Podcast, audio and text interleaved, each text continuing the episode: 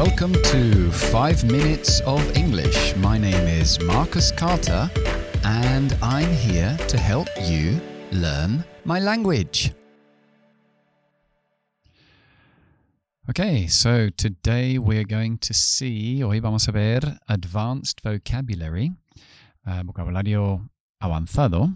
Estas palabras son, no son muy comunes, pero quedan muy bien, sobre todo en, en writing, si estás haciendo B2 o C1. Y bueno, es para ir ampliando el vocabulario un poco más con, con cosas que tienen un poco más de, de impacto. Ok, la primera palabra es ubiquitous. Ya sé que para escribir esta palabra, estas palabras, luego podéis mirar en las notas del programa o en Instagram, también lo pongo todo. Uh, ubiquitous en español es ubicuo, que tampoco es muy conocido, pero significa como omnipresente en todas partes. Podemos decir que Coca-Cola is the most ubiquitous soft drink in the world. La Coca-Cola es la bebida refrescante más omnipresente a nivel mundial. Ubiquitous. Ubiquitous. No es fácil, pondré la fonética también de esa palabra. La siguiente es uh, languish. To languish.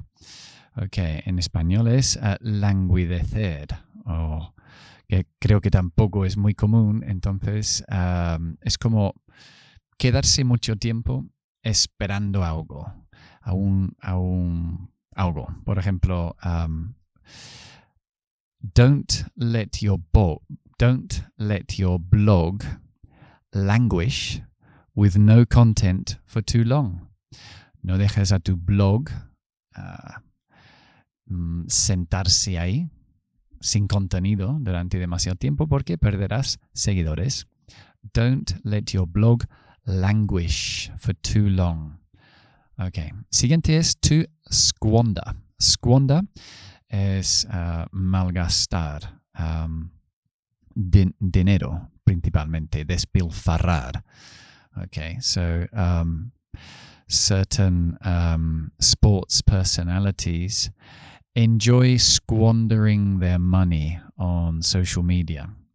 Ciertos celebridades o personalidades deportistas disfrutan uh, despilfarrando su dinero en redes sociales. Ok, siguiente es conducive. Conducive um, en castellano algo favorable. For example, um, online classes are conducive to learning las clases online son favorables para el aprendizaje. Ya sabéis que soy un gran fan de las clases online. Uh, de hecho, todas nuestras clases, todas nuestras clases son online uh, ahora y realmente a mí me encantan cómo, cómo funcionan. Conducive. Online classes are conducive to learning. Y la última es zealous. Zealous con Z. Zealous. Um, significa una persona entusiasta. Uh, for example, he is uh, a zealous photographer. Es un sinónimo de keen. Hemos visto keen on, que es like.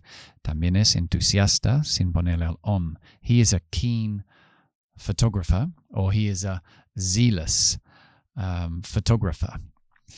Ok, ahí tenéis esas cinco palabras que me parecen interesantes para ir añadiendo a la caja de herramientas. Y el idioma de hoy uh, es uh, call it a day. Llámalo un día. Call it a day.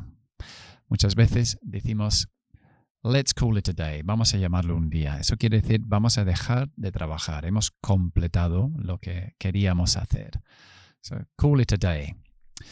Okay, eso es todo por hoy. I hope you enjoyed the program and I'll see you soon. Bye bye.